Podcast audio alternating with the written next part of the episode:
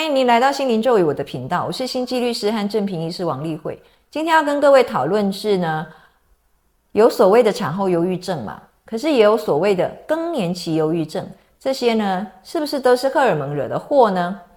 那么更年期忧郁症大家比较少听到，产后忧郁症的话，几乎大家都是非常肯定啊，而且确确切认为是有这个病啊。那更年期忧郁症就不一定哦，常常它可能被。独立的分开来看，就是更年期是更年期，然后忧郁症是忧郁症。那我们现在先定义一下呢，menopausal 更年期呢，它必须是要你整整停经十二个月之后，我们才进入所谓的更年期。那如果在时有时无月经的这个状况之下呢，我们不叫做 menopausal，我们叫做 perimenopausal。你你可以说是围绕着停经的时期，或者是称之为更年期前期啊。那现在就是要去看说。更年期的忧郁症到底跟荷尔蒙有没有关系？还是说更年期是更年期，忧郁症是忧郁症？不要混在一起谈哦。那我们来看约翰霍普金斯大学他们的说法，他说呢，控制月经周期的这种荷尔蒙啊，会影响到血清素。那血清素是一种跟你的幸福感有关的大脑里面的一种神经传导物质。那既然呢，控制月经的荷尔蒙会影响到血清素，自自然而然的控制月经的荷尔蒙就会影响到你忧郁不忧郁。那这可理解嘛？产后忧郁症不就是这样吗？控制月经的荷尔蒙嘛，指的是雌激素跟黄体素。那这两种的话，都会去影响到你的血清素，自然就会影响到你的忧郁症不忧郁症的事情。如果雌激素跟黄体素呢降低，引起你的情绪波动。那么呢，就比较会引发忧郁症。那约翰霍普金斯大学他提到过说，特别是那些过往曾经有发过重度忧郁症的人，他们在经历荷尔蒙波动的时候，他们特别的比别人更容易的引发忧郁症。那我们再看到呢，二零二三年的时候呢，有一篇发表，他整整啊同整了二十二篇的相关的研究报道报道，然后做出一个一个整理性的一个结论来给我们。那么，它这个二十二篇的研究报道里面呢，它其中有八篇是 cross-sectional study，就是横断面的研究，然后再来呢，其中还有一篇是回溯性的世代研究，有十三篇呢是前瞻性的世代研究。那这个我们解释一下，这些名词可能对大家来讲就非常的混淆啊。什么叫做横断面的研究？横断面的研究是我就是现在这个时间点直接把它切进去看，不管是呢什么年纪、什么样的。呃，职业的什么样地区的什么样民族的人，我都去看他们的这个忧郁症跟荷尔蒙的波动到底有没有关系？我们现在指的是更年期啊，就是说到底是更年期是更年期，还是忧郁症是忧郁症，或者是呢更年期跟忧郁症这两个事情，我们应该一起一起想，直接把它想成像产后忧郁症一样，它是一个更年期忧郁症，两个合并的哦。那么。其中有一篇是回溯性的世代研究嘛？世代研究的意思就是我们整整研究了一整个世代啊，就是这一群人，我们整整研究他们研究了很久，这样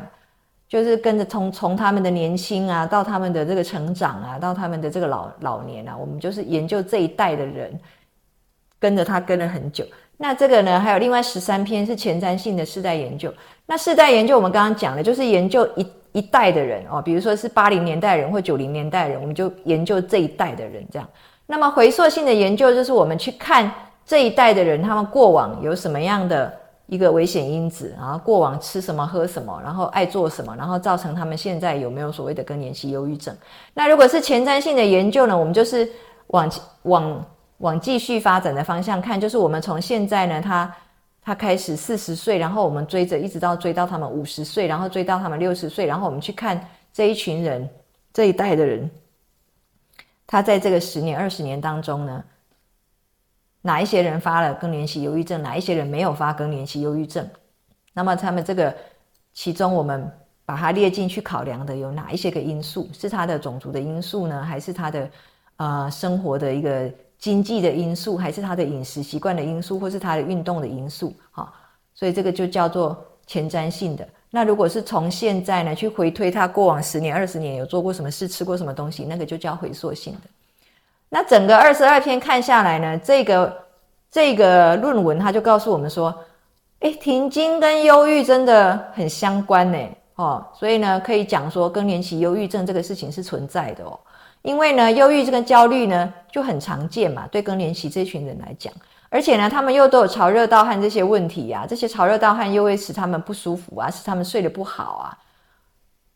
那使他们不舒服，当然情绪就会不舒服啊，因为潮热盗汗就可以忧郁了。然后潮热盗汗又搞得睡不好的话，当然就更忧郁了。然后呢，同时呢，在他们更年期的这个时候，如果又合并有一些心理社会因素啊，比如说他们失业啊，比如说他们呢离婚啊，或是他们的孩子没有上到好的学校啊，他们担心他们孩子的前途啊，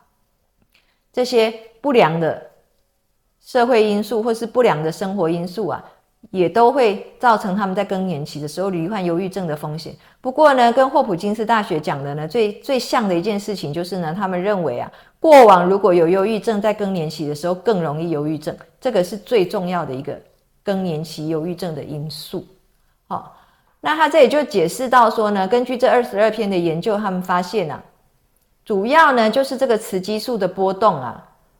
会影响到血清素。另外也会影响到 GABA，就是氨基丁酸。我们在约翰霍普金斯大学那一篇有提到，因为呢荷尔蒙影响到血清素，血清素影响到你的情绪嘛。那现在这一篇二十二篇整合起来，就是说呢，不但影响到你的血清素，还影响到你的 GABA，所以就使你焦虑了嘛。不但忧郁，而且使你焦虑。好，GABA 跟你的这个心神不宁、焦虑是比较有相关的。那潜在的，如果你这个个性比较神经质啊，有有潜在的这种焦虑倾向或忧郁倾向的话，也会更严重。那如果你在这个时候呢，有发生到一些社会不良因素的话，当然也有关嘛。比如说呢，你就跟配偶不和啊，或者是你这个时候生病啊，哦，或者是孩子离家出离家了啦，哦，你空巢期呀，这些都有关。然后，如果你对更年期有负面的看法的话，这个也容易让你有更年期忧郁症。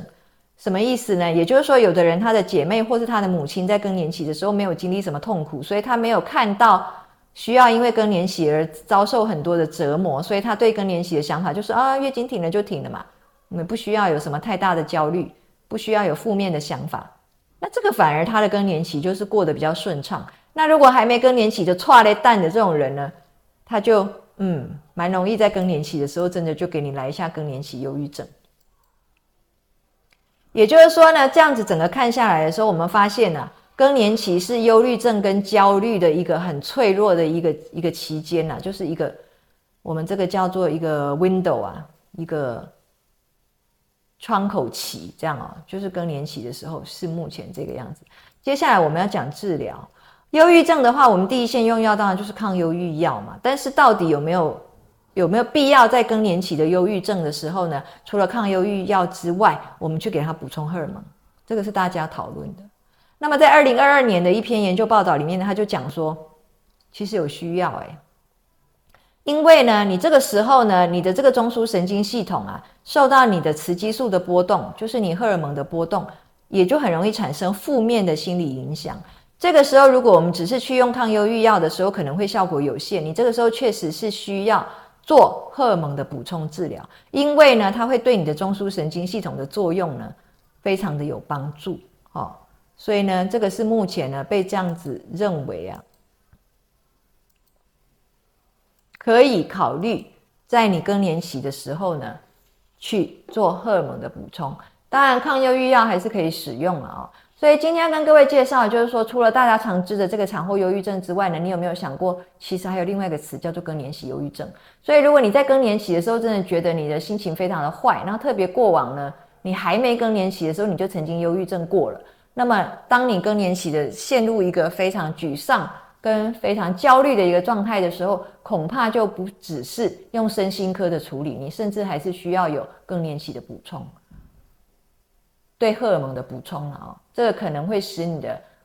更年期忧郁跟焦虑呢改善的快一点。好，谢谢各位。